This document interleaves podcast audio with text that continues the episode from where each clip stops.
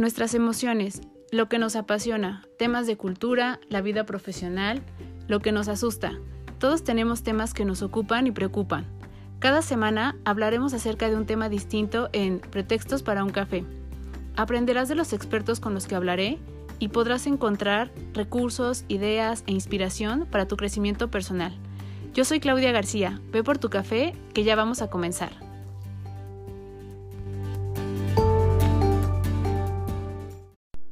Hola a todos, bienvenidos a un episodio más de Pretextos para un café. Ya estamos a nada de cerrar el año, estamos a dos semanas de cerrarlo y estamos creo todos eh, entre con nervios, eh, angustias, eh, incertidumbre de qué es lo que va a venir, muchos con mucho optimismo esperando que puedan venir cosas pues mucho mejores a las que se presentaron este año. El año pasado teníamos expectativas muy altas y no todas se cumplieron, pero esperamos que esta vez sí. Creo que hemos sido más cautelosos y eso nos ha ayudado muchísimo. Entonces, eh, uno de los puntos que hemos querido atacar desde Pretextos para un Café es dar herramientas y es hacer mucho más llevadero cada una de las cosas con las que nos hemos enfrentado y que puedan sentirse acompañados que puedan sentirse parte de, de un grupo de personas que también estamos viviendo lo mismo y acompañados en este camino en el que todos estamos tratando de entender qué es lo que está sucediendo y tratando también de rescatar lo mejor que se pueda, ¿no? Entonces, queremos cerrarlo de la mejor manera aquí en Pretextos para un café. Y una de estas es, sabemos que la mayoría de las personas pues están pensando justo en eh, tener proyectos nuevos, en emprender, en tener proyectos paralelos a sus trabajos, en que ya no nos agarren desprevenidos este tipo de situaciones como lo ha sido la pandemia y estar preparados lo mejor posible. Entonces, esperamos que con todos estos episodios que hemos tenido a lo largo de este año, hayamos podido agregar un poquito de apoyo. Si esto ha sucedido, con un poquito para nosotros es más que suficiente.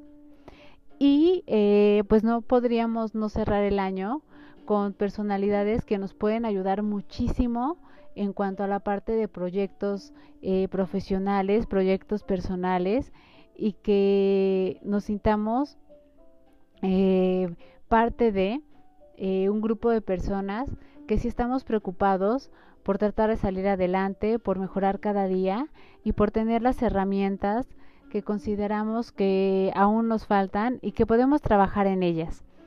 Para este episodio tenemos a un eh, profesional eh, muy destacado que es Juan Canté. Él es director general de Casa Trading Company y eh, la particularidad de Juan aparte de su currículum profesional, que es, ser desarrollador de un negocio de bienestar con productos y servicios saludables que comercializa en cadenas y en tiendas en línea. Es miembro activo aparte de la eh, organización eh, desde 1207 de emprendedores y coautor del libro Startup to Scale Up. Entonces, él está también muy enfocado en esta parte de poder identificar cómo crecer, cómo generar ideas, cómo encontrar oportunidades en momentos, sitios, lugares en los que a lo mejor nosotros podemos pasar de largo. Él encuentra estas situaciones y dice, ah, aquí se podría hacer esto. Entonces, esta habilidad que lo hemos hablado muchas veces de observar, de analizar, de ver cómo podríamos mejorar en caso de que eh, este proyecto fuera nuestro o en una situación, cómo lo haríamos nosotros de manera distinta. Nos ayuda muchísimo para poder poner en práctica estas habilidades y llevarlas hacia un nivel cada vez mucho más grande, ¿no? Entonces, yo los invito a que pongan en práctica todo esto, que escuchen, que observen, que analicen, que eh, sean capaces de decir o atreverse a decir, ah, yo lo haría de esta forma. Y entonces esta nueva perspectiva que tenemos, poder ponerla en acción y hacerlo, atrevernos a hacerlo totalmente. Juan, eh, además, es eh, una persona que ha tenido en cuanto a la vida personal una trayectoria muy interesante. Yo le decía a Juan que Juan es un rebelde y que a mí algo que me llama mucho la atención de Juan es precisamente el que él eh, ha roto con algunas reglas y eso le ha permitido ser quien es, ¿no? Eh, más que nos hable de los tips y demás, queremos ver eh, la persona que hay detrás de todo esto, porque necesariamente cuando una persona eh, ya está conformada de esta manera, lo pone en práctica en la parte profesional y entonces sale de manera eh, como una inercia, de una manera muy original, de una manera muy auténtica y eso todavía lo hace mucho más valioso y lo hace mucho más grande y con un alcance eh, de alguna manera mucho más amplio que el que estemos haciéndolo de manera forzosa, ¿no? Entonces, esta plática va mucho más allá de, de cómo ha sido su trayectoria, de cómo ha crecido. y queremos conocer a la persona detrás de todo esto, queremos conocer al Juan que decidió un día emprender, que decidió un día apoyar a las empresas, que hoy en día lo buscan de manera particular, eh, amigos, conocidos, conocidos de sus familiares, y que reconocen este talento que él tiene para poder apoyarse en él y tener un referente, más que un referente, una inspiración, y creo que no hay mayor reconocimiento que el que te pueden dar los demás. Siempre es así.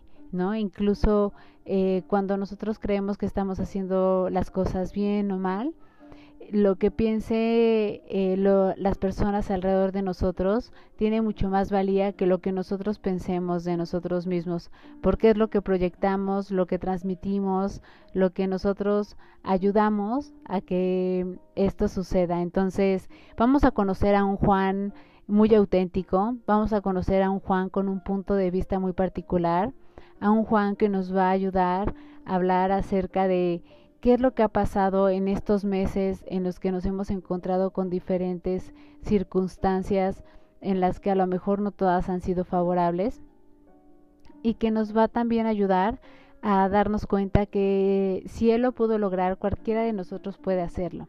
Cualquiera puede alcanzar sus metas y cualquiera puede ser generador precisamente de un proyecto de una innovación, de crearse una vida mucho más benéfica y lo principal, eh, trascender y no trascender para que los demás nos reconozcan, sino trascender para sentirnos bien, para trabajar eh, por lo que nosotros queremos y que al final del día nos sintamos a gusto, tranquilos, felices y vayamos por lo que sigue al día siguiente. Entonces, les invito a que puedan quedarse en este episodio, que tengan su café a la mano y que eh, podamos comenzar ahora sí a hacer un recuento de todas las lecciones que hemos aprendido a lo largo de este año y cómo podemos tener estos puntitos de cada una de las cosas que hemos aprendido para estar listos para el 2022. Entonces, para mí no hay mejor manera que comenzar este cierre de año con eh, personas inspiradoras, con personas que no se cansan, con personas que eh, si bien eh, de repente las cosas no salen bien en algún momento, ellos son capaces de decir, mañana será otro día y mañana las cosas saldrán bien y encontraré la manera de hacer que las cosas funcionen. Y creo que esto es algo de lo que tenemos que aprender muchísimo, cómo vivir los fracasos, cómo vivir los éxitos, cómo encontrar diferentes formas de llegar al éxito. Y pues sin más por el momento, los dejo con esta entrevista con Juan. Espero que la disfruten muchísimo, espero que puedan sacar muchas herramientas y como siempre agradecer su presencia, eh, ya sea en las mañanas, en las tardes o en las noches. Y como siempre también, eh, pues bueno, las redes de Juan Cante van a estar en la publicación y también nuestro correo para que ustedes puedan eh, mandarnos sus sugerencias, sus comentarios y estar atentos a lo que ustedes eh, nos escriban, a lo que ustedes deseen escuchar, porque este programa se forma eh, para ustedes y por ustedes. Muchísimas gracias, bienvenidos y adelante con la entrevista. Pues, Juan Carlos, muchas gracias por aceptar la invitación otra vez, ¿no? Por estar acá en, Pretextos para un Café.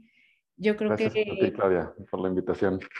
No, no, no, este, de, verdad, yo sí estaba esperando este día, ¿no? Porque dije, ay, este, tengo que hacerle muchas preguntas, tengo que aprovechar muy bien el tiempo. Entonces, fue así como de, a ver, ¿a qué le doy prioridad, no? Entonces, eh, la verdad es que veo que tienes un perfil que es un perfil que yo me imagino, tú me, me dirás si sí es así o no, pues se fue construyendo como poco a poco, ¿no? En, en este camino y fuiste como eh, definiendo eh, la parte de, de, tal vez, no sé si tenías una meta así visualizada, pero en el camino fuiste construyendo lo que, lo, todo lo que eres ahora, ¿no? Todo lo que compone eh, a quien eres en este momento. Y siempre yo creo que el camino es muy interesante porque en el camino se aprende muchísimo, ¿no? Este, hay tropiezos, hay este, éxitos, algunos tropiezos más pequeños, algunos más grandes. Y todo lo que hagamos, yo creo que en el camino es también lo que podemos aprovechar. Y yo creo que tú eres una persona que ha aprovechado muy bien el camino y me gustaría comenzar por ahí porque eh, creo que la gente ahorita está un poco desanimada, ¿no? Por todo lo que ha pasado. Este, Mucha gente eh, pues tuvo que ser despedida, ¿no? Las, las empresas tuvieron que prescindir de, de algunos colaboradores, algunos este, bajaron sus sueldos y entonces tienen que estar eh, a lo mejor con otro proyecto paralelo para poder eh, otra vez nivelar, ¿no? La parte económica, porque tienen hijos y pagan colegiaturas y demás. Y bueno, ni hablar del tema de las pérdidas, ¿no? De este, que creo que eso también es muy importante. Entonces, aparte ya estamos en, en la recta final del año. y, este, y eso también hace que todos como que miremos atrás y veamos a ver qué pasó, ¿no? En este año. Entonces, eh, quise empezar por esta parte de tu camino para que la gente justo que está a punto, ¿no? De tomar alguna decisión de hacia dónde redirigir este, su vida eh, profesional, su vida laboral, su vida o sus proyectos, eh, no se desanimen, ¿no? Y sepan que, que, este, que, se puede volver a empezar y que, y que hay cosas en el camino que es importante saber, que, este, que a ti te ha tocado hacerlo este, y vivirlo muchas veces, ¿no? Me imagino por, por este, la magnitud de, de, ahorita de todo lo que tienes. Tienes un libro, este, tienes esta parte de, este, tu venta en línea, ¿no? De e-commerce, eh, muy enfocado a la parte de bienestar. Entonces, todo eso tuvo que haber, eh, haberte llevado por un proceso. Claro, totalmente. Sí, sí, sí. Pues yo creo que cada puntito de experiencia, si lo capitalizamos, nos va construyendo como personas, como tú dices. Y tengo un lema que me encanta, es que el que no avanza retrocede. Entonces la gente que dice, no, yo aquí estoy tranquila, muy bien, no sé qué, pues está acercando un abismo que en algún momento le va a causar un problema, ¿no? Entonces sí, eh, en estos tiempos de mucho dinamismo, yo creo que tendríamos que estar como siempre innovando, siempre aprendiendo, porque si no, en cualquier momento estamos, como tú dices, en una situación como en jaque, como en, encerrados, como sin salida, pero no es porque sea un factor externo, es porque nosotros no nos preparamos para tener el nivel que se requiere o que demanda el, mundo, ¿no? Sí, sí, yo creo que este, algo que, que, tú tienes también como muy presente es esta parte dinámica, ¿no? Y al final, este, eso es la vida, ¿no? La vida es movimiento y entonces eh, todo va moviéndose a veces eh, a favor, ¿no? A veces no tan a favor de nosotros. Y el, eh, el tema es estar preparados, ¿no? Tener esta cajita de herramientas que se vaya, como bien dices tú, es de seguir preparándonos, ¿no? se vaya alimentando todo el tiempo. Sí, totalmente. Y fíjate que suena chistoso, toda la economía vieja, que ahora le llamamos así porque la, la, pandemia aceleró todos los tiempos, la economía vieja está, está muriendo más rápido y la economía nueva está naciendo más rápido. Entonces hay una demanda de, de personal este, en cosas que no son tan complicadas de, de aprender y que no, no tenemos esa fuerza laboral y no tenemos esas personas que puedan aprovechar estas, estas oportunidades. O sea, está impresionantemente grande la oportunidad ahorita y muchas personas no lo estábamos pudiendo ver por estar como haciendo lo que siempre hacemos. Entonces, ahorita el mercado trae una... Yo creo que te podría decir que es de las momentos en mi historia, de mi vida, que veo más oportunidades que nunca. Eh, donde hay más oportunidades de crecimiento, donde hay más oportunidades de hacer negocios, donde hay más oportunidades de crecer que nunca en la historia, a una velocidad espectacularmente alta. Entonces, yo creo que si sentimos que no tenemos muchas opciones es porque no estamos viendo lo que realmente está pasando, ¿no? Sí, sí, sí, sí. Yo, yo por ejemplo, pienso y digo, em, estas empresas como Amazon, ¿no? Como Mercado Libre, que no se imaginaban, ¿no? Uber, o sea, todos ellos no se imaginaban que esto que pasó iba a suceder y entonces de repente fue ¡pum! ¿no? O sea, este, para ellos hubo muchísimo movimiento. Eso fue como en temas muy evidentes, pero también se crearon muchos este, proyectos, eh, eh, también tomando las necesidades que estaban surgiendo, ¿no? Y entonces, ese es, creo, uno de los, eh, de los puntos en los que no nos damos la oportunidad. creemos que innovar y, crear es solo para algunas personas, ¿no? Y no para todos. Entonces, creo que, es más bien como cuestión de conocernos, de saber qué es lo que este, eh, podemos sí hacer con, lo que en ese momento tenemos y saber hacia, dónde queremos movernos para que entonces eh, sepamos qué necesitamos para llegar allá, ¿no? Pero la gente como que dice, no, pues si no tengo esto, no lo hago, ¿no? Porque entonces me falta tal, tal, tal, pero tampoco lo busca. Eh, y creo que, que, es eso, es, tienes que moverte, tienes que este, hacer eh, relaciones con, con, otras personas, si no conoces acerca de eso, tienes que aprenderlo, y este tipo de cosas que las personas nos están dando chance de hacer y que creo que como tú dices, hay oportunidad si, se, si quieres hacerlo y este, que cuesta, si cuesta, ¿no? Eh, pero, pero existe la oportunidad. Sí, yo creo que es importantísimo leer, este, estar informado, dedicarle menos tiempo a redes sociales y a Netflix, leer más libros de formación, este, porque luego yo veo gente así medio desesperada. Ahora que me comentabas eso, la verdad es que estoy un poquito ajeno a esos, a esos como contextos, ¿no? Pero, porque también, como tú dices, las relaciones que tengamos, la gente que te rodeas, si estás con pura gente que no ve salidas, pues tú no la vas a ver tú estás con pura gente alrededor que ve oportunidades, tú vas a ver lleno de oportunidades. Pero viendo las estadísticas del país, viendo el nivel de empleo, viendo muchas cosas, pues sí, efectivamente hay un segmento de población que está teniendo pues este, retos importantes, ¿no? Y yo creo que es ese, ese tema, que no estamos haciendo lo necesario. Y un tema que creo que puede ser clave es que estamos, el cerebro está diseñado para estar en zonas conocidas. Entonces, no sé si dicen, oye, es que tengo muchas broncas con mi pareja, es que mis papás eran así y es más fácil para mí estar en lo conocido que en lo bueno. El cerebro trae esa trampa. Entonces, si yo estoy em, este, muy, eh, o me siento muy capaz en un trabajo, en un empleo, en, una, en un negocio, en un proyecto, mi cerebro no se va a querer salir de ahí. Pero también tienes que leer libros de ver cómo funciona el cerebro y decir, a ver, tengo que hacerlo un poquito incómodo en mi cerebro, tengo que sacarlo de lo que ya conoce y aprender cosas diferentes para tener patrones de pensamiento diferentes, círculos de personas diferentes y que entonces las cosas se muevan hacia otro lado. ¿no? Sí, sí, sí, sí, yo concuerdo contigo. El, el cerebro siempre economiza, ¿no? Entonces siempre está de, ah, bueno, este es el camino, este es el camino, ¿no? Eh, no es que, pues sí, es un poco flojo, ¿no? El cerebro es un poco flojo, entonces hay que forzarlo un poquito a, a nuevos, este, eh, nuevas rutas, nuevos procesos, nuevos... Eh, información nueva. Yo, por ejemplo, este, siempre decía, soy muy mala para los números, soy muy mala para los números, ¿no? Pero cuando emprendes, tienes que entrarle a los números sí o sí, ¿no? O sea, no, no hay otra, ¿no? No hay de otra. Y entonces, sí, sí, sí. este, te das cuenta que no eres tan mala para los números, ¿no? O sea, es, es solo la parte de que a lo mejor entre que no te gusta y entre que en algún momento se te dificultó, ya que catalogaste que eres mala para eso, y siempre a lo mejor las actividades que tenías pues no te demandaban tanto, ¿no? Esa parte.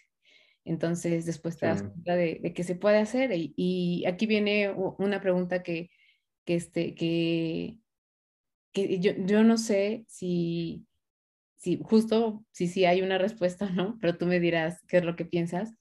Este, Si el emprendimiento es para todos, porque yo de repente he visto muchas personas que son de verdad, eh, personas que en su trabajo eran muy brillantes, que este, eran personas o que sobresalían en donde estaban y demás, pero para la parte del emprendimiento no, no pueden porque o se desesperan mucho o el primer, a la primera caída este, sienten que son lo peor que pudo, este, les pudo haber pasado, eh, no tienen, eh, no sé si las habilidades eh, para, o las competencias para poder tener un proyecto y, saber que hay tiempos, ¿no?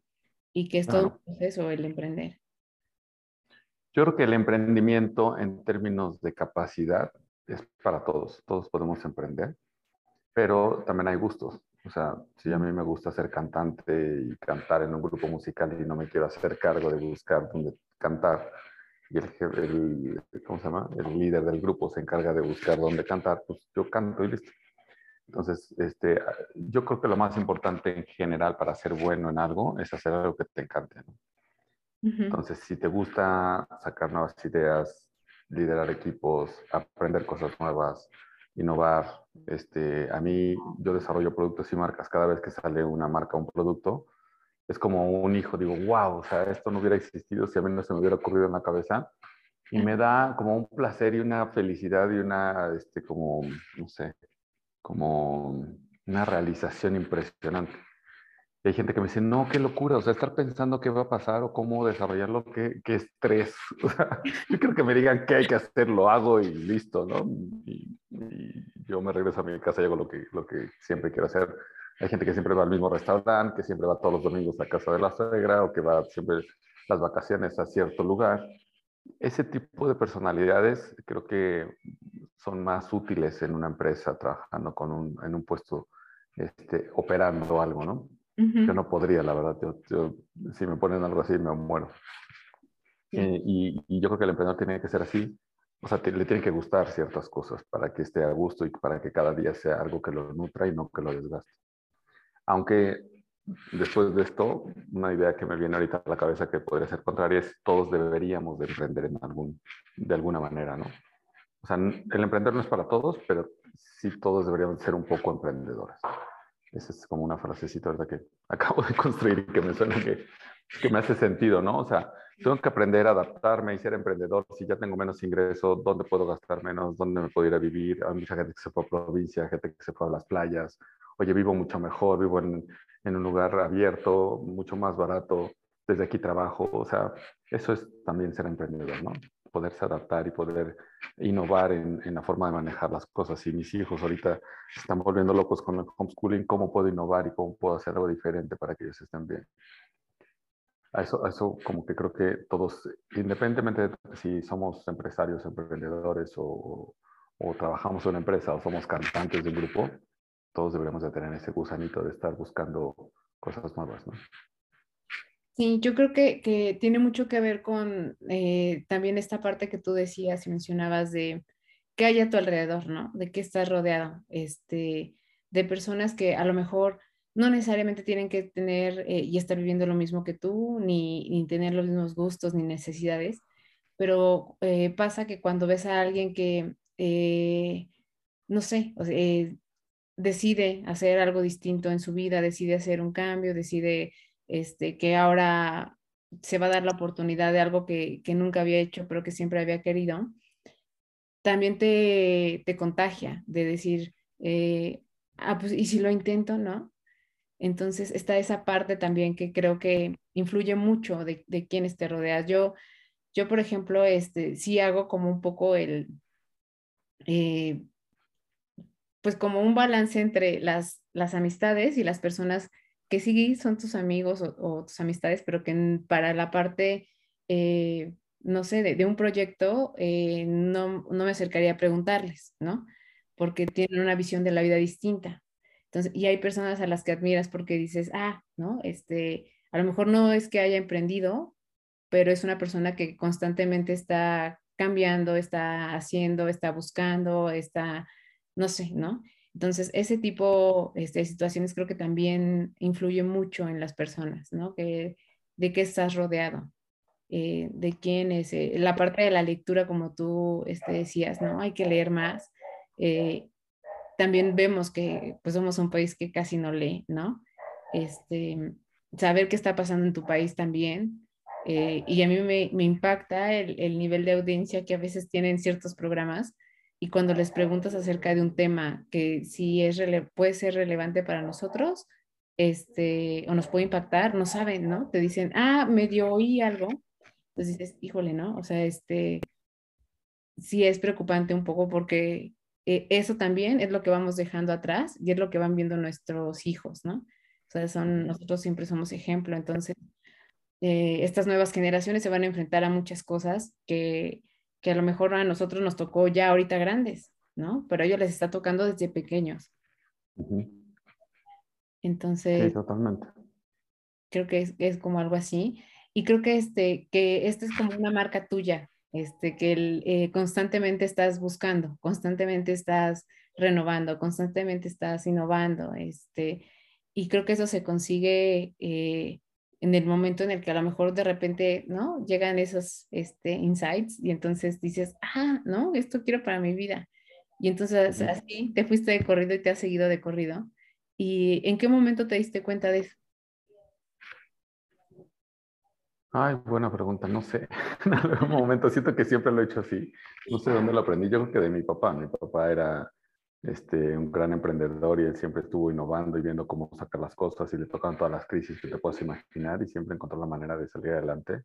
Y creo que los empresarios de la generación eh, arriba de nosotros es justo eso, ¿no? La, adaptación, la flexibilidad, el encontrar como sí. Creo que ese es una, un ingrediente importante. Y otro ingrediente importante, y que lo dijo Elon Musk y me llamó mucho la atención, estamos en la etapa de la información, donde antes una compañía tenía un laboratorio de desarrollo y sacaba algo innovador o una patente o lo que sea y tenía negocio para 10, 20, 30 años, ¿no? Pero toda, toda la información está disponible. Entonces lo que decía Elon Musk es, puedes hacer lo que quieras y te metes a YouTube y encuentras exactamente cómo hacerlo. Sí. Este, un amigo, me acuerdo que me dice, oye, pues este, tenían un piano parador no sé qué, y pues como que andaba con mucho con el trabajo, no sé qué, y un fin de semana escucha a su hija tocando padrísimo el piano. Y dice, no manches, le dice el esposo, oye, ¿en qué momento le contrataste un profesor de piano? No, no se lo contraté, se metió en su iPad y, aprendió y toca padrísimo. Y los papás, ¿en serio? O sea, no sabía que la hija tocaba el piano padrísimo. Y la niña de 8 o 9 años ya tocaba bastante bien porque ella tiene acceso a esa información. Entonces, si nosotros no sabemos hacer algo, nos estamos atorando, digo, no puede ser. O sea, no, no, en algún otro momento podrías tener ese pretexto y por esto ya que estamos viendo la mejor época de la historia, porque todo, absolutamente todo lo puedes aprender. Si te da flojera leer, tienes audiolibros y, y si no los autores tienen este, TED Talks o tienen, este, hay documentales en Netflix, o sea, el contenido está por todos lados. El tema es cómo seleccionamos el contenido adecuado, ¿no? Sí, sí, sí, sí, es más bien eh, hasta dónde quieres llegar tú, ¿no? Eh, porque yo te, toda la información que, que, encontré acerca de ti y de viendo lo que has hecho y demás, eh, me diste la sensación de, de, sí se puede, ¿no? De mientras seas constante, sepas, este, sí le dediques un, ¿no? El tiempo que se requiere a esto, estés seguro de que, de que ese objetivo es al que quieres llegar y demás, tiene que suceder, o sea, no puede existir el no, tiene que suceder, ¿no? Pero también implica un poco el, el conocerte y el tener espacios contigo. O sea, esta parte que tú me decías, ¿no? De tú haces meditación y, y demás, eh, se requiere, ¿no? Se necesita también de eso. Y creo que eh, esto es una de las cosas que sorprendentemente en, este, en esta época, la gente, eh, si le preguntas lo típico que se autodescriba, te dice mm, algo muy superficial y se describen como más bien la gente los ha descrito, ¿no? Pero no realmente se han puesto a pensar de, oye, yo sí seré así, ¿no? O yo sí podré con esto, o yo sí querré tal cosa. Entonces, es, es increíble que no, no sepamos eso acerca, o no sepamos muchas cosas acerca de nosotros. y, creo que, pues, digo, tú cuando mencionas esto de parte de la meditación, me imagino que es algo como importante también para la parte de tu crecimiento, de irte moviendo y demás. Sí, así como podemos aprender a tocar el piano, hay que saber aprender a manejarnos a nosotros. O sea, yo puedo hacer como el piano, toco una tecla y trae un sonido, como lo que los demás tocan en mí, que me saca de onda o me saca de, mi paz, y, este, y estar reaccionando a lo que todo el mundo quiere, o yo tener mi propia partitura, mi propia pieza, aprender a tocarme a mí, a poder dirigirme a mí, a poderme guiar a mí mismo, pues requiere, igual que el piano, cómo suena el piano, pues aprender cómo sueno yo, ¿no? Qué cosas me suenan de una manera, qué cosas de otra. Te, te, te cuento una anécdota que me pasó hace poco, estaba en una negociación muy complicada donde estábamos viendo si se daba o no se daba, o sea, estábamos este, casi por decidir si, si lo intentamos o ya de plano dejamos aquí la, la, negociación. Y me gusta también experimentar con cosas de salud y todo desarrollo, entonces estaba haciendo fasting. Y cuando haces fasting genera una autofagia que tus células este, se comen a todo lo que ya están células muertas, entonces tu cuerpo se depura. Pero a la vez, cuando tienes pocos niveles de, de, de azúcar y de, y de nutrientes o de calorías más bien, el cerebro empieza en modo de supervivencia. Entonces, en tus decisiones es más fácil decidir correr que atacar, que ya sabes que están esas respuestas reptílicas. Pues cené delicioso, que no iba a cenar porque estaba haciendo muy fácil, cené delicioso y tomé una decisión totalmente diferente. Digo, qué interesante cómo mi cerebro me estaba mandando la señal de correr. Le mandas lo que necesita, llega azúcar al cerebro, tienes como un poquito más completo tu, tus este, capacidades y entonces tomas una mucho mejor decisión. Y se lo platicaba a una persona y decía, solo tú haces estas cosas raras de andar viendo. digo, pues es que es conocerse uno mismo, o sea, conocer tu cuerpo, conocer tus emociones, conocer tu propósito de vida, conocer tus habilidades, tus no habilidades. Ahorita decías, oye, pues a veces en matemáticas, pues no soy buena. Nadie somos buenos en nada, nacemos sin conocimiento, pero absolutamente todo se puede aprender. Si yo decía que era malo para bailar, a lo mejor me va a tocar un poquito más de tiempo agarrar el ritmo, pero lo puedo hacer. O sea, los más arrítmicos que conozco en el mundo son los japoneses. Son de plano muy malitos. Entonces, una vez estaba en Tokio y fui a un lugar que, que era de salsa. O sea, yo parecía que tenía tres pies. O sea, impresionante, man. Todos bailaban espectacularmente bien y yo decía, no puede ser que yo como latino me veo fatal bailando. Te lo juro que ya ni baile, me encanta bailar me quedé ahí nomás viéndolos cómo bailan tan bien. Y, y sí, tienen una, una historia, una genética, una forma de ser que hacen tai chi, no hacen baile. Entonces, los movimientos son muy lentos y lo, rítmico pop occidental de plano nomás no. Y digo, son buenísimos, entonces no hay por qué no este, lograr casi cualquier habilidad, nada más hay que dedicarle un poquito de tiempo y listo, ¿no? Sí, sí, sí. Eh, yo, por ejemplo, ahora he visto que con los nuevos descubrimientos de, las neurociencias, eh, el cerebro, por ejemplo, interpreta, el, eh, constantemente está leyendo al, cuerpo, ¿no? Las posturas y demás. Entonces, a mí me sorprendió, por ejemplo, esta información que decían acerca de, de si tú estás con los hombros así, ¿no? El cerebro lo interpreta como o estás cansado, o estás triste, o estás este, como cabizbajo, pero si tú te pones erguido, ¿no? Este que le llaman eh, postura digna, el cerebro lo interpreta como de, ah, tenemos que estar alerta, ¿no? Todo, todo está bien, tenemos que estar alerta. Entonces, la relación entre el cuerpo y, ¿no? y el cerebro, este, que ahora han estado viendo, pues es, es es impresionante, ¿no? Y entonces dices, hay, hay muchas cosas que no sabemos de nosotros y que si lo supiéramos, este, yo creo que podríamos ir adaptándolo o modificando algunas cosas. Pero, por ejemplo, esta parte de algo tan simple como estar con nosotros mismos, no lo hacemos, ¿no? O sea, la gente le da mucha, y yo creo que sí es flojera, o sea, le da mucha flojera, por ejemplo, meditar, ¿no? Te dicen, es que no lo sé hacer y me voy a quedar dormido, entonces no y es de, no, pues a lo mejor no lo estás haciendo bien, ¿no? Porque este, no, te quedarías dormido. Eh, y yo escuchaba que tú decías, meditar también es estar contigo haciendo a lo mejor otras cosas, ¿no? Entonces a mí me vino a la mente, yo hago senderismo. Entonces, este, son a veces hora, muchas horas, ¿no? Y hay momentos en los que sí va alguien al lado de ti porque van al mismo paso, pero hay muchos espacios en los que vas tú solo.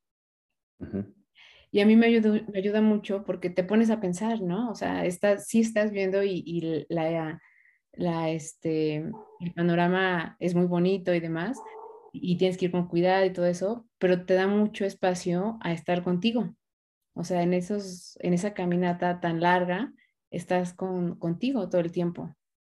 Este, y tienes que confiar en ti porque de repente subir por lugares muy peligrosos, este, ahora que eh, ha sido tiempo de lluvias, bueno, a los lugares en los que he ido, pues te resbalas, te caes, este, así, eh, aprendes a, conocerte en cuanto a tus reacciones de manera distinta, ¿no? Entonces dices, ah, yo no sabía que, yo por ejemplo pensaba que era también muy, como muy tiesa, ¿no?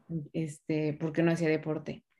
Pero ahí, pues no sé si es más bien la supervivencia, este, me he vuelto como hábil, ¿no? Este, para agarrarme, para saber de dónde sí, de dónde no.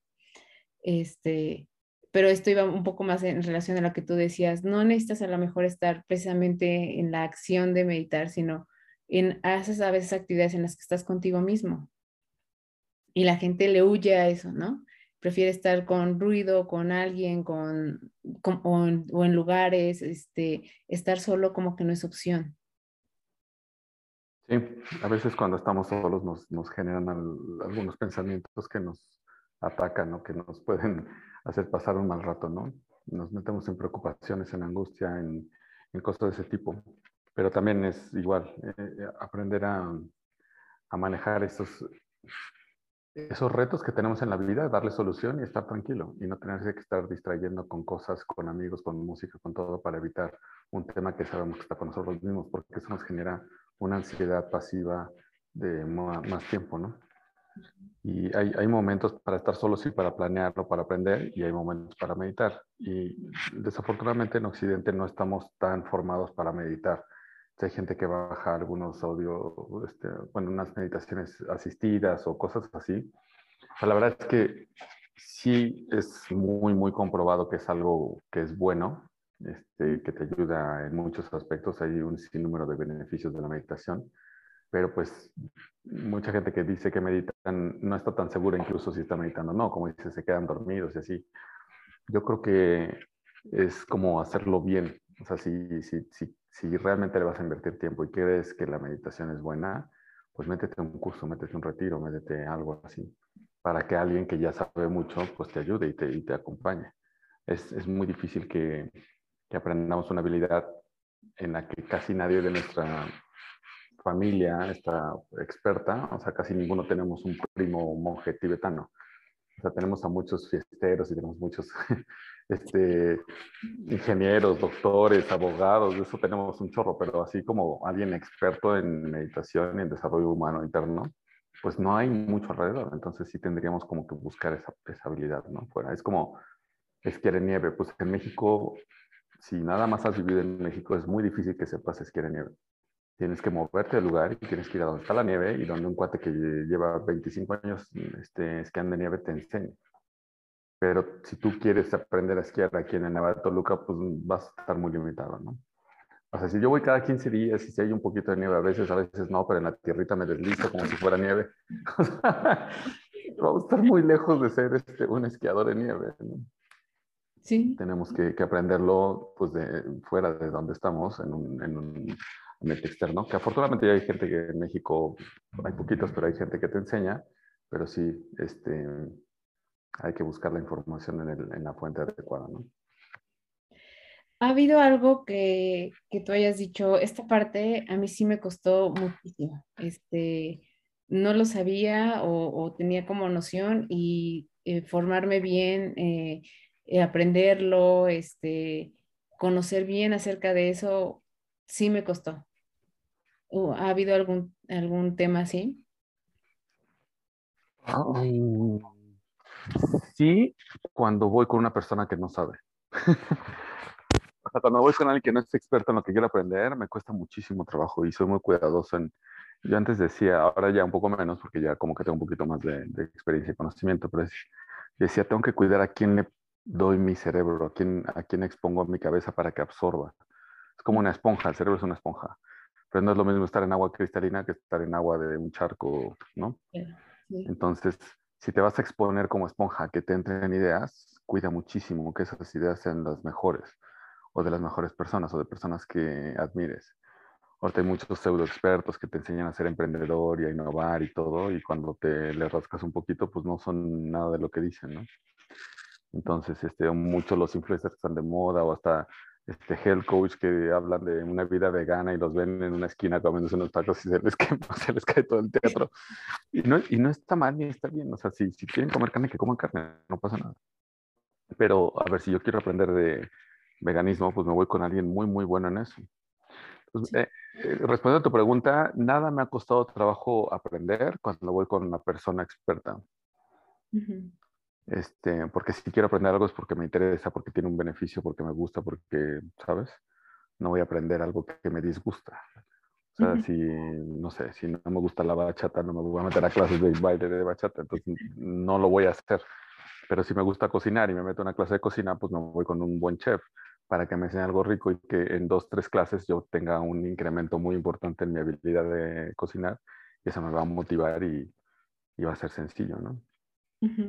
Sí, sí, Lo que sí me costó mucho fue la primaria y la secundaria y si nunca encontré uso alguno. Fui el peor estudiante, me corrían a cada rato, era demasiado inquieto, me ponía a jugar, a platicar, me mandaban a la dirección. Eso poca gente lo sabe, solo mis hermanas y mis papás. no, no podía estar en un salón aprendiendo cosas que no tenía idea para qué era, ¿no? No, le encontraba aplicación y estaba en la, educación tradicional de aprenderte a memoria y de aprenderte la historia y me preguntaban en qué año se murió no sé quién y yo, pues no sé, pero ya se murió, o sea, ¿para qué me preguntan algo que no sirve para nada? Entonces sí, eh, ahora recuerdo que sí, la primera y secundaria fue lo más difícil de mi vida. yo creo que es eso, ¿no? Es que no, no te genera, bueno, la parte que se encarga de, enseñarnos no nos genera como esa parte de curiosidad, ¿no? De, querer saber, sino solo es, como tú dices, apréndetelo, ¿no? Eh, esto es así, el, esto es tal, y, no, yo la otra vez escuchaba las clases, tengo una hija de, de años, y escuchaba sus clases de historia. Entonces su maestra en algún momento fue guía de turistas. Mm. Entonces, eh, les cuenta anécdotas y les cuenta tal y así, y le digo, hasta yo estoy aquí, aquí escuchándolo porque yo no me sabía eso así, ¿no? dije, a mí no me lo enseñó, no tenía ni idea, pero es una manera distinta de, de, que te enseñen acerca de la historia, ¿no? Y le decía, está padre, o sea, está padre porque te cuenta cosas como si te estuviera contando algo de, de la vida de ella o algo que vivió, y entonces prestas atención. Y le decía, yo creo que, este, que justo es lo que haga, lo, bueno, lo que tú haces o a lo que uno se dedique, tiene que hacerlo desde la parte de que, eh, como tú decías, que te guste. O sea, porque si no, no, no, lo aprendes ni lo transmites de la manera adecuada, ¿no? Y, no, y, y, no te la pasas bien, o sea, es un desperdicio hacer un solo día de algo que no te guste. Sí, sí, sí. Si a mí no me gusta cocinar, el mismo ejemplo, tú buscas buenos restaurantes, tú buscas un Uber Eats, una novia que cocine rico, algo lo solucionas de alguna manera, ¿no? Sí. Pero pues no puedes estar sufriendo algo que no te gusta. En el trabajo, en las relaciones, en los vecinos, en tus actividades, en tus hobbies, en todo, en todo, en todo. Hay, hay una, algo que me encanta también es, eh, no recuerdo ahorita el nombre del libro, pero este, Bill Clinton escribió el prólogo de un libro y casi escribió otro libro, se lo aventó muy grande. Y, este, y él decía que el primer año de presidente este, siempre fueron muy eficientes, buscaban la ruta más corta para llegar a donde querían. Y cuando fue reelecto, decía, mi equipo ya estaba tronado, ya no podía más. Y entonces, en lugar de encontrar el, el camino más corto, encontraban el camino más agradable. Entonces se fueron en algo que todo su equipo se iba nutriendo, se iba este, desarrollando, iba haciendo lo que les gustaba. Eso lo he practicado mucho con mi equipo y todo, todo mi equipo está haciendo lo que le apasiona. Y en mis entrevistas es, ¿qué te apasiona? ¿Cuáles son tus hobbies? Para ver si hace match con su puesto de trabajo. Si no se divierten, y es uno de mis valores, divertirnos en el trabajo. Si no te diviertes, no lo hagas. Haz otra cosa que te divierta. Sí, sí, sí. Y, yo creo que ahí también eh, la educación tiene mucho que ver, ¿no? A veces este, no te dicen la realidad. Bueno, cuando alguien decide que estudiar es de, oye, pero sí sabías que, ¿no? Que vas a tener que hacer esto y esto y esto y esto y esto. Entonces siempre son como eh, profesiones de, yo, bueno, es lo, lo, típico, ¿no? De, ah, te vas a morir de hambre. Entonces, siempre va como relacionado a que sea una carrera que tenga demanda, que tenga tal. Pero yo creo que si es algo que te gusta y sabes sacarle provecho, e incluso a veces lo puedes modificar, ¿no? O sea, puedes dar esta parte de eh, este permiso de ser un poco disruptivo y darle otro giro o, o adaptarlo a otro tipo de áreas, no sé, o sea, todo esto que, que no nos enseñan a hacer, ¿no? Que cuando estamos afuera se, nos damos cuenta que se necesita, pero nunca nos enseñaron cómo. Y entonces nos atoramos, no sabemos por dónde, te encuentras con muchos nos. Y esa era otra de mis preguntas. Este, ¿Cuántos nos te has encontrado a lo largo de tu camino y que has dicho, no me importa que me digas que no, ¿no? De lo voy a hacer este, pues yo creo que todos. Bromeo con mis hijos y con mi equipo. Hay una, hay una película que me encanta, es de India, que se llama Guru. Es una, es una historia real. Y está muy larga la historia, pero llega un punto que un emprendedor quería un permiso. El, el mercado donde comercializaban textiles lo cerraron y él quería o le pedía al secretario de Economía que lo volviera a abrir y no quería. Y entonces él empieza a mandar todas las pacas de, textiles a la casa del secretario de, Economía. Entonces el secretario dice, ¿qué haces? O sea, me estás invadiendo aquí mi jardín. Si es que no tengo dónde ponerlo y como ya cerraste el mercado, pues te lo regalo. Entonces estaba lloviendo y el, secretario desde su balcón le dice, es que no entiendes que no vamos a abrir el mercado. Y el otro, no, pero es que podemos hacer esto, podemos hacer el otro. Y, y, el secretario le dice, ¿qué no escuchas la palabra no? O sea, así como ya enojado y le dice, es que traigo un problema en el oído que el no, no lo escucho. y total, es, es, la historia de un empresario súper fuerte en, la India, ¿no? Entonces yo soy un poquito así, adopté esa forma de, de los no, es no ahorita, o sea, tenemos que encontrar de otra manera que sí funcione. Entonces, este, los no incluso hasta me motivan, ya como que digo, sí, o sea, así va a ser y, y después de cuatro o cinco no es un éxito más grande, a que sea la primera sale que sí, ¿no? Y bueno, si sale la primera también, qué bueno, ¿no? este, vamos por el siguiente paso y por el siguiente paso. Sí, sí, sí, sí. Y es eh, justo es porque te, es algo que estás seguro que tú quieres, ¿no? Y creo que también esa es otra cosa. Este, a veces no estamos seguros tampoco ni, ni siquiera del objetivo, ¿no? De, este, sí será. Entonces, ya si dudas, yo siempre les digo, si dudas, yo creo que no. O sea, si, le, si trata de explicarle a alguien lo que vas a hacer y te va a hacer preguntas. Si no sabes responderlas, entonces es que no es, porque sí, sí tiene las respuestas, ¿no? O sea, para ti cuando algo sí crees que va a funcionar y crees en eso, encuentras las respuestas a todo eso. Este, lo bueno, lo justificas, me refiero a, eh, le, encuentras el sentido a en dónde se va a posicionar y demás y por qué sí va a funcionar. Pero si dudaste en alguna o dices, ah, eso no lo había pensado, ah, no sé, entonces no, ¿no? O sea, no, no es eso.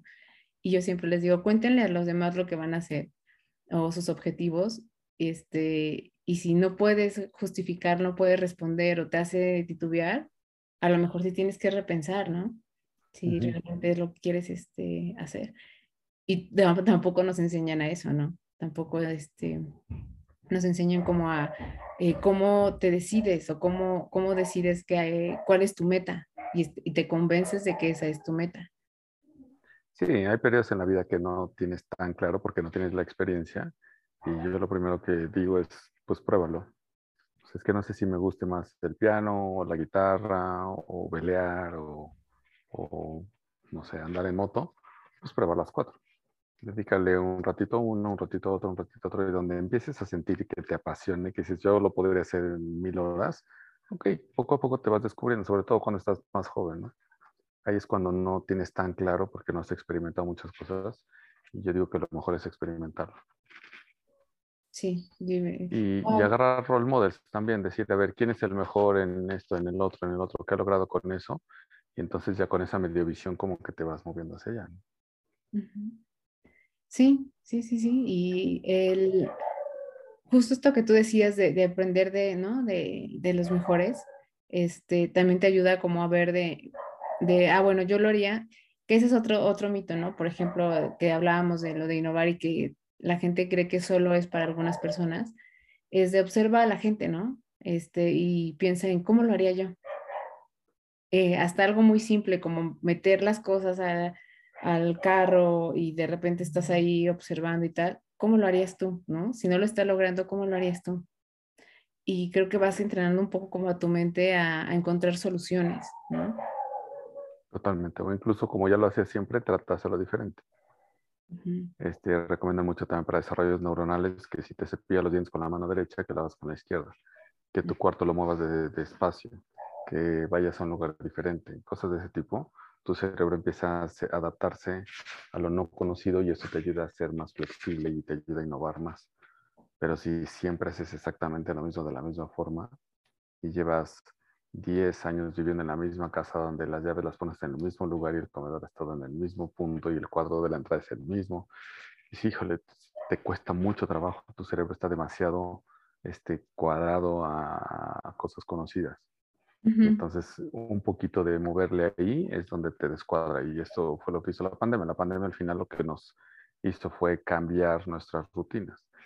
entonces hay gente que yo estaba feliz con las nuevas rutinas y hay gente que lo sufría impresionante. Entonces es un poco por eso. ¿no? Sí, sí, sí. Y, y la parte del miedo también, ¿no? Este, a la gente le da mucho miedo lo que no conoce, este, lo nuevo, o lo que se va a encontrar, este, si, si decide hacerlo distinto, si decide, este, eh, reivindicar por dónde ir, le da miedo, ¿no? Aun cuando el resultado puede ser algo bueno, como que le da miedo. Entonces, este, ahí, por ejemplo, ¿tú cómo lidias con eso, no? ¿Qué, qué cosas te han llegado a dar este, mucho miedo y que después dices, ay, ¿no? O sea, este, te diste cuenta de, era más la idea que, que el hecho de, de, vivirlo y darme cuenta de que, pues sí, o sea, sí no fue fácil, pero tampoco fue, era lo más complicado del mundo, ¿no? Sí, el miedo pues es un mecanismo de defensa y nos prevé, nos previene de, daños o de cosas que nos puedan poner en peligro, ¿no? Este, lo que decíamos, el cerebro está diseñado para que ahorre energía y para que sobrevivas. Entonces, el miedo es para que sobrevivas. Entonces, de repente hay miedos racionales y unos irracionales. Entonces, si me da miedo salir cuando llueve porque me vaya a caer un rayo y me vaya a morir, cuando ves las probabilidades de eso, pues son bajísimas. Entonces, no te puede paralizar este, una noche de relámpagos porque ya es un miedo irracional. Entonces, primero hacer el análisis, ¿no? Realmente cuánto me estoy jugando con esta idea de negocio, en este emprendimiento, en esta, hasta con buscar una relación, ¿no? Que tanto me arriesgo que me digan que no, pues no la tengo, entonces, ¿por qué no aventarse, no? O sea, ese, ese, ese es el tema de, lo peor que puede pasar es que esté como esté, pues entonces, ¿cuál es el miedo? Entonces ahí como que aprendes un poquito a aventarte hacia adelante y, y dicen que el miedo no se quita, por eso dicen, si te da miedo algo, hazlo con miedo. Entonces no importa, o sea, yo muchas cosas las he hecho con miedo y nada más es hacerlas y listo. Si estoy manejando y está granizando y hay mucho, ah, este, está muy resbaloso el, pavimento, pues el miedo hace que baje la velocidad, que me vaya con más cuidado, que baje un poquito el radio y que me ponga atento a que no me vaya yo a chocar, ¿no? Entonces los miedos son buenos, Nada más hay que ver si son racionales y irracionales y tomar acciones al respecto. Si yo ya voy despacito y ya este, cuide que el coche vaya bien, que tengo gasolina y tal, pues nada más voy manejando con cuidado, no con miedo. Si voy como loco manejando, pues sí, vete con miedo porque seguro te vas a embarrar, ¿no? Entonces, con el miedo tomas decisiones y entonces el miedo debería de, pues de aminorarse, ¿no? Oye, me da muchísimo miedo que me caiga un rayo, ¿por qué? Porque entonces desamparo a mis hijos, no sé qué, no sé. Pues cómprate un seguro y sal tranquilamente. y ya esa, esa angustia la, la, eliminas, este, que aunque es una probabilidad muy baja, bueno, la tienes cubierta y entonces avanzas. ¿Hay alguna decisión que hayas tomado este, con miedo y que, que hayas dicho, híjole, y fue la mejor decisión que tomé? ¿Ha sido de las mejores? Y, me moría de miedo, pero fue, pero pues la me aventé, la tomé y sí, ¿no? O sea, sí lo hice. Uf, todas casi. me, fui, me fui a estudiar a Monterrey y de mi familia pues nadie había salido a, pues, a los 19 años a otra ciudad. Entonces a mí eso me dio un poquito de miedo, pero no, eh, no, sé si incluso ahorita que lo estamos platicando, como que el miedo también como que me lo, lo confundo, lo mezclo con, con emoción.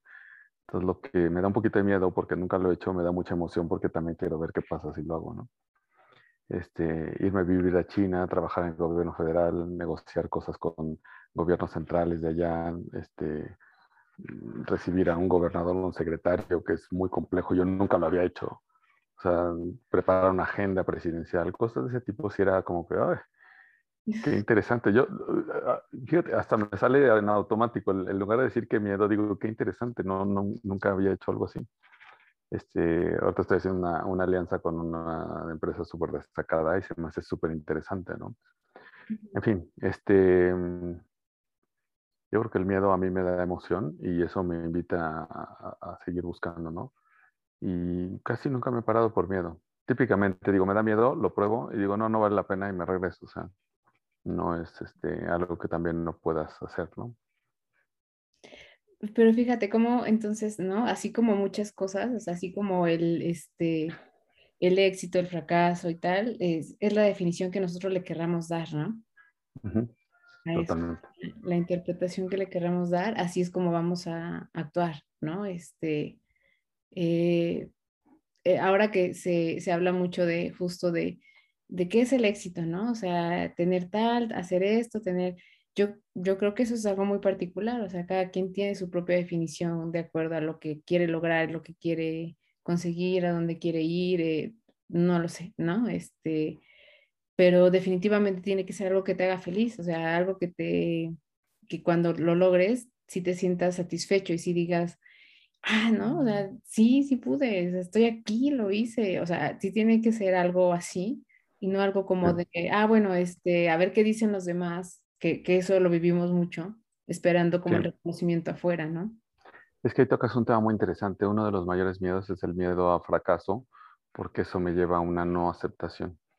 Entonces, el que no se ha aceptado, yo no me paro a bailar porque si queda si bailo mal y me critican, o yo no hago la pregunta en la escuela porque van a decir que qué tonto, o yo no propongo esta idea en el trabajo porque van a decir que esa no sirve. Entonces, todos esos miedos, más bien en el fondo, son por, por miedo a no ser aceptados y también estamos cableados para ser aceptados socialmente. Las personas que no vivían en sociedad morían y los que vivían en sociedad y pertenecían tenía mucho más posibilidades de, vivir. Entonces, por eso también el cerebro nos, nos, nos, cuida mucho o nos engaña a veces a tratar de encajar en la sociedad y lo vemos con redes sociales, ¿no? La gente quiere salir, sacar su vida perfecta para que sea aceptado y, este, y eso le causa mucha angustia, ¿no? Entonces, hay, hay, hay una autora que me fascina, que es Brené Brown, que habla de la vulnerabilidad. Entonces, cuando tú aprendes a ser vulnerable, y cuando tú aprendes a aceptarte a ti mismo, ya no necesitas la aprobación de los demás, porque aparte todos somos diferentes. O sea, habemos unos altos, otros bajitos, otros claritos, otros morenitos, otros que bailan bien, otros que bailan mal, unos que cocinan bien, unos que cocinan mal. Pues mejor preséntate como eres. Seguramente habrá gente que le caigas bien y otras que no. No le puedes caer bien a, bien a todos. ¿no? Entonces, si, si eres como eres, si eres auténtico y te conoces, si estás cómodo con eso, te vas a ir encontrando en la vida con gente que te aprecia por cómo eres y no por cómo te estás mostrando ser. Entonces, qué padre ser como eres y que la gente que esté a tu alrededor le encante cómo eres. Y entonces ya no tienes problema. Y yo con mis amigos y con mi círculo cercano, digo, se ataca mucho la risa porque a mí me vale gorro lo que piensen de mí y soy muy aventado. Incluso hay cositas que digo, qué pena, lo voy a hacer. y lo hago, ¿no? Y es parte de entrenar a tu, a tu ser y, y tu personalidad y porque me encanta este, hacer cosas que probablemente las personas no lo aprueben. Digo, cuidando de no dañar a nadie o dañarme a mí este, y hacerlo, ¿no? Sí, sí, sí, sí. Y hay, y hay cosas que yo creo que son satisfacción eh, plenamente para ti. O sea, no hay otra respuesta. Eh, yo, por ejemplo, yo soy psicóloga, pero tengo una especialidad en, en, neuropsicología, pero estudié de una segunda carrera que es filosofía y todo el mundo me decía, ¿para qué? ¿No? Y yo decía, pues porque me gusta, o sea, porque me gustan los temas, porque me gusta la gente, cómo se da el debate, cómo todos este, interpretan en un texto, todos lo interpretamos de manera distinta y entonces, ¿no? Se enriquece y todo eso. Pero no había, en realidad no había gran explicación, o sea, era como de, pues a mí me, me gusta, ¿no? Y, este, y yo creo que ese es también como ser, ser fiel a ti mismo, este, no, no satisfacer a los demás o no darles este, como tanta, ¿no? O sea, nos preocupamos mucho por, por este, lo que los demás puedan ver acerca de nosotros. Y entonces también a veces, eh, eh, todo, justo ahorita que tú hablabas de las redes sociales, yo decía, quiero ver a alguien que sea, eh, no sé, honesto y entonces diga, pues fracasa en tal y lo publique, ¿no? Todos publicamos siempre los éxitos, este, que nos va súper bien y tal, pero cuando no, nadie publica esa parte, ¿no? Nadie habla como de, de, los retos, de los tropiezos, de tal, esos no los guardamos y no los quedamos. entonces, este, es como si justo porque sabemos que no es como algo atractivo, ¿no? Como entonces si fuera algo malo. Eh, yo creo que hay que normalizarlo más, más ¿no? Y, enseñarle a, nuestros hijos que eso sucede, ¿no? Y que, este, y que así como lo, bueno se vive, lo malo también se vive. Nada, es que eh, este, ojalá las redes en algún momento pues dejen de tener tanta influencia o tanta, tanto auge, ¿no? O sea, este, no sé. Sí, fíjate que lo que pasa en redes sociales no está bajo nuestro control, eso pues va a seguir pasando. Hay un amigo que me encanta que dice, o gano o aprendo. Entonces, cuando no nos salen bien las cosas, este, yo creo que el aprendizaje es para uno y tomar mejores decisiones en base a cosas que no nos han funcionado, creo que nos ayuda a crecer muy rápido, ¿no? Entonces, este, creo que mientras los fracasos nos ayuden a crecer, bienvenidos los fracasos, bienvenidos los resbalones y bienvenidos los aprendizajes, porque eso te va a hacer crecer más. Y también otra cosa que decías de, la, no sé, a lo mejor en la prepa que decidiste ser psicóloga y así como que tus amiguitos iban más a ingenierías o alguna otra cosa. Cuando eres como eres y dices, oye, es que a mí me gusta la psicología y me voy a estudiar psicología, pues aparte de tus amigos de la prepa, vas a tener amigos psicólogos que piensan igual que tú, que les gusta lo mismo que tú, que leen las mismas cosas, que platican lo mismo y que se apoyan, ¿no?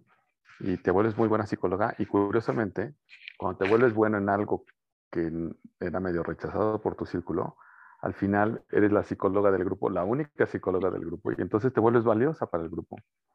O sea, no necesariamente ser igual a los demás te hace valioso.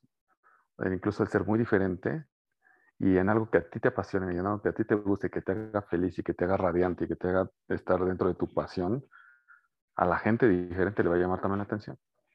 Entonces, yo soy así, como que yo ando en mi rollo y en mi camino, y te digo que me da curiosidad que hayas encontrado en, redes y eso, pero como no me fijo y no, no, volteo, yo digo, yo hago lo que me encanta, lo que me apasiona, y lo trato de hacer lo mejor posible, y yo me, yo me la estoy pasando a todo dar. Y hay gente que me dice, oye, es que tú que tuviste esta experiencia, danos un tip, o tú que puedes hacer el otro. Uno de mis hobbies y tiempos que dedico ya cada vez más es a coachar emprendedores, ¿no? O escuchar este, amigos o hijos de mis amigos y eso, y me encanta. Porque por alguna otra razón he tenido ciertas experiencias que les sirven a los demás y digo, qué padre poder ayudar de esa manera, ¿no? Sí. Me apasiona, me encanta, lo hago, me la paso bomba y, y, más gente me, me, quién sabe cómo se corre la voz y me dicen, ah, pues me dijeron que hablara contigo porque tú puedes darme un buen tip. Y yo, bueno, venga, feliz. ¿No?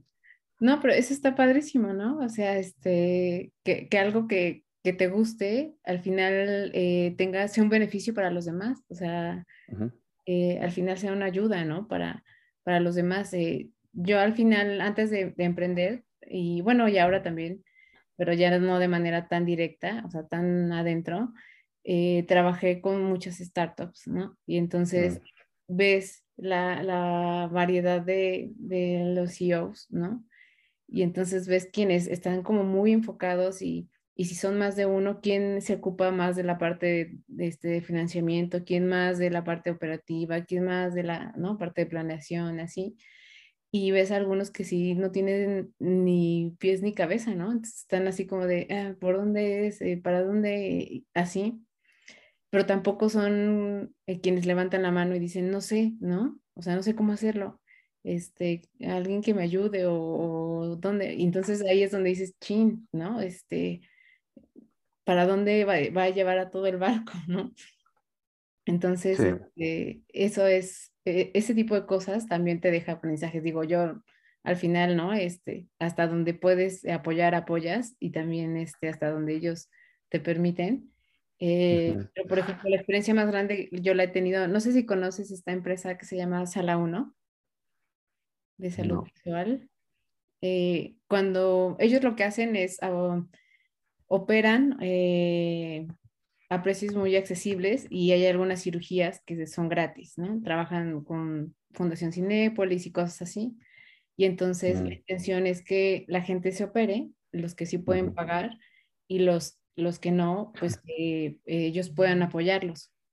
Y, este, y para sensibilizar al equipo administrativo, nosotros hacíamos mucho, a mí yo estaba en la parte de cultura, y entonces lo que hacía era, los bajaba a que vieran cómo quitábamos un parche, ¿no?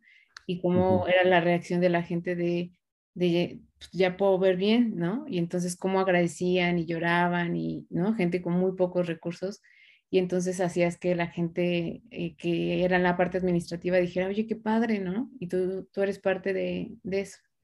Eh, a mí estos tipos de proyectos con impacto social me gustan mucho, pero hay algunos que de repente están como disfrazados de impacto social y no es tan eso, ¿no? claro. Eh, justo es eso, es como decir, pues eh, lo que tú decías, muestra de tal cual eres, ¿no? O sea, no tiene nada de malo. Eh, por ejemplo, allá sí les decíamos, no somos una fundación, o sea, sí tenemos fines de lucro porque al, al final sí cobramos, ¿no? Claro. Y podemos, eso nos permite ayudar a algunas personas, sí, pero al final sí cobras. Entonces, siempre como decir la verdad o decir cómo funcionan las cosas también ayuda a la credibilidad. Y yo creo que eso te pasa a ti, ¿no? Por eso se acerca mucha gente contigo, que te ven tan auténtico. Que, que no sé si medio loco. me voy a acercar, aunque este, digo, no, no sé, eh, eh, justo, digo, ya, ya, ya, estamos, qué rápido estamos llegando a, al final. Este, pero te iba a preguntar, ¿cómo ahora, en este momento de tu vida, este, cómo concibes tú la parte de, de qué es vivir? Este, con todo esto que has vivido de emprendimientos, proyectos, personas, este, eh, no sé, retos, eh, todo esto, ¿cómo podrías darle una interpretación a, a, vivir? Es esto. Fíjate que son varias áreas y voy a tratar de tocar dos o tres. Una que traigo muy sensible es el dar, el apoyar, el contribuir a la sociedad. Como viéndolo en términos de recursos, pues venimos y consumimos agua, alimentos, tiempo, este, electricidad, lo que tú quieras, como para no aportar nada, ¿no? Entonces siento que el que llega y no aporta nada, pues es como que está estorbando, ¿no? Es como alguien que va en un barco y todos remando y uno no rema, y dices, güey, mejor bájate, échate al agua, nos, te estamos cargando entre todos. Entonces, uno es contribuir. Mi papá falleció hace cuatro meses, cinco meses, y él siempre, siempre ayudó a mucha gente y ya ha fallecido mucha gente, llegó y, y no, ayudaba a gente que ni nos habíamos enterado y eso fue una sorpresa increíble. Y otro de mis mentores, mi papá fue mi gran maestro y otro mentor fue el rector del TEC de Monterrey, donde estudié. Estuve con él hace dos meses, platiqué, tuve una plática muy, profunda y falleció en Tier. Entonces también todos los homenajes que han habido de todo lo que ha ayudado, y no, mucha gente no sabía, una persona posteó en Facebook que el rector le daba de su cartera dinero para que se inscribiera y siguiera estudiando. O sea, porque no, o sea, él de su dinero, ¿no? Y millones y millones de, bueno, no millones, no sé, pero muchísima gente, este, pues que fue eh, como apoyada o mentoreada o guiada o inspirada por mi papá y por el rector, que lo traigo muy fresco y yo creo que es eso, ¿no? Si no, si no ayudas a los demás, no sirve de nada todo lo que hagas. El otro es pues, disfrutar lo que te gusta, ¿no? Ser lo que eres, este, divertirte, pasártela bien, tener a los amigos que quieras, este, decirles que los quieres, tener a tus hijos que los adoras, a tus papás, no sé, o sea, como hacer lo que te guste, o sea, porque luego también a veces como medio culturalmente es como que sufrir y la dificultad y la cruz y todo ese rollo, la verdad es que creo que eh, nos, nos limita mucho, ¿no? Este, Yo creo que hacer lo que te encanta te hace ser muy bueno y ese ser muy bueno hace que los demás se nutran de eso, ¿no? este, y eso también tiene que ver con otros conceptos de estar en el presente. Eh, he estado como practicando durante años estar en el presente y estar en el aquí y el ahora y eso es increíble porque te la pasas súper bien, estás con las personas que estás enfrente, estás contribuyendo, estás viviendo el día y cuando yo todas las noches agradezco, pues, agradeces muchas cosas, ¿no? Pero puede haber de ser padrísimo y ni siquiera lo agradeciste, pudiste haber tenido una comida deliciosa y no la agradeciste porque estabas pensando en otra cosa. O puedes tener al mejor socio que es súper inteligente, pero por una tontería te peleas con él o tu pareja y pasas un mal rato por, por darle, por no darle como la justa dimensión a las cosas, ¿no? Andar viendo lo malo y no lo bueno. Y ya, ya me extendí, pero como podrás ver muchas cositas, este, hacer tus hobbies que te gusten. Ahora hablábamos de, qué cosas te gustan y, a lo mejor seguir ese, ese sueño aunque te digan que te vas a morir de hambre. Afortunadamente somos seres humanos como multidisciplinarios, entonces no quiere decir que te gusten una o dos cosas, seguramente te gustan mil. Entonces habrán unas que más y otras que menos, pero trata de ir haciendo, cultivando esas áreas, ¿no? Sí, sí, sí la verdad es que eh, a lo mejor no fue como la típica entrevista, ¿no? De preguntarte de cómo se toman estas decisiones y cómo tal. Yo quería justo conocer como la persona detrás de todo eso, porque dices, al final detrás de todo eso hay alguien, ¿no? Que, este, que sí quiere saber cómo es, o sea, que sí quiere saber cómo piensa, cómo vive la vida, cómo ve este, hacia lo externo, cómo ve hacia, ¿no? De manera retrospectiva, este, eh, yo me imagino que tú este, eres también esta parte de la autocrítica, también la debes de trabajar bien, ¿no? Porque este, seguro cuando piensas en voy a hacer tal, tal, tal, tal, eh, lo evalúas, entonces ahí estás también teniendo como una conversación contigo, ¿no? De si dices sí me aviento, no me aviento, o este no es momento porque estoy en este otro proyecto, este, todo ese tipo de cosas que, que no nos damos chance de explorar y que yo decía, alguien que ha hecho tantas cosas, ¿no? Este, seguramente debe de tener eh, una manera de ver las cosas de manera muy distinta a, a como generalmente nosotros lo hacemos, ¿no? Y que no quiera decir que no se puede, sino es, eh, pues tú lo has ido cultivando, este, y has ido eh, dejando las cosas que sí te gustan, ¿no? Las que te enriquecen, este, igual las personas que te, que para ti son valiosas y demás, y este, y pues nos dejas ver esa parte de, de Juan Carlos que, que es, eh, ah, pues miren, ¿no? Este, detrás de todo eso eh, está la persona. Entonces, eso es padrísimo, eso es muy padre. De verdad. Muchas gracias, Claudia. Pues me honra con tus palabras, hasta me pone rojito. la verdad es que yo hago como lo que más me gusta y me divierte y, y, me la paso bien. Y, este, y si puedo ayudar a alguien, siempre es como algo bonito que puedo ir contribuyendo y mucho por la, lo que te decía de la, lo que aprendí de mi papá. A lo mejor él, él ayudaba de una manera, a mí me gusta ayudar a que la gente logre lo que está buscando, ¿no? Con, con lo que yo sé, o sea, si quiere aprender a, no sé, no se me ocurre una cosa, ser astronauta, pues yo no le podría ayudar, pero en otras cosas que he tenido experiencias, pues me encanta. Ah, pues la verdad es que, este, muchas gracias nuevamente. Es muy padre poder conocer a, ¿no? a las personas que están detrás de lo que vemos y que dices, wow, ¿no? Y entonces conocer a la persona.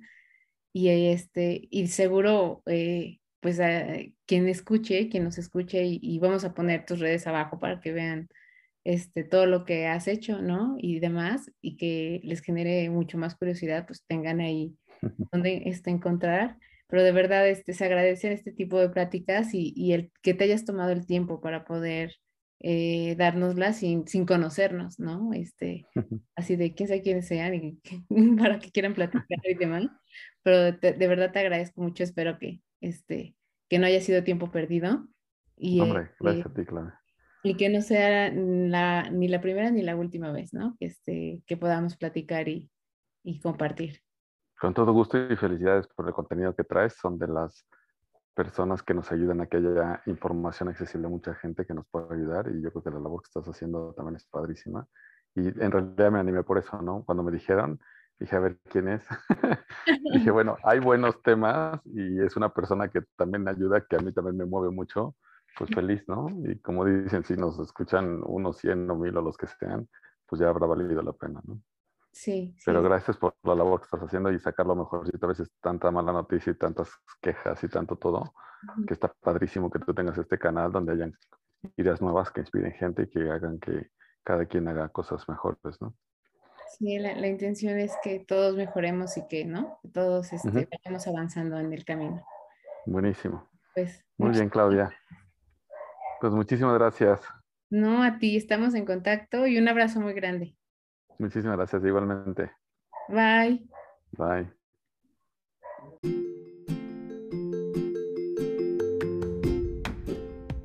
Muchas gracias por estar aquí. Nos escuchamos en el próximo episodio con un pretexto más para hablar de otro tema.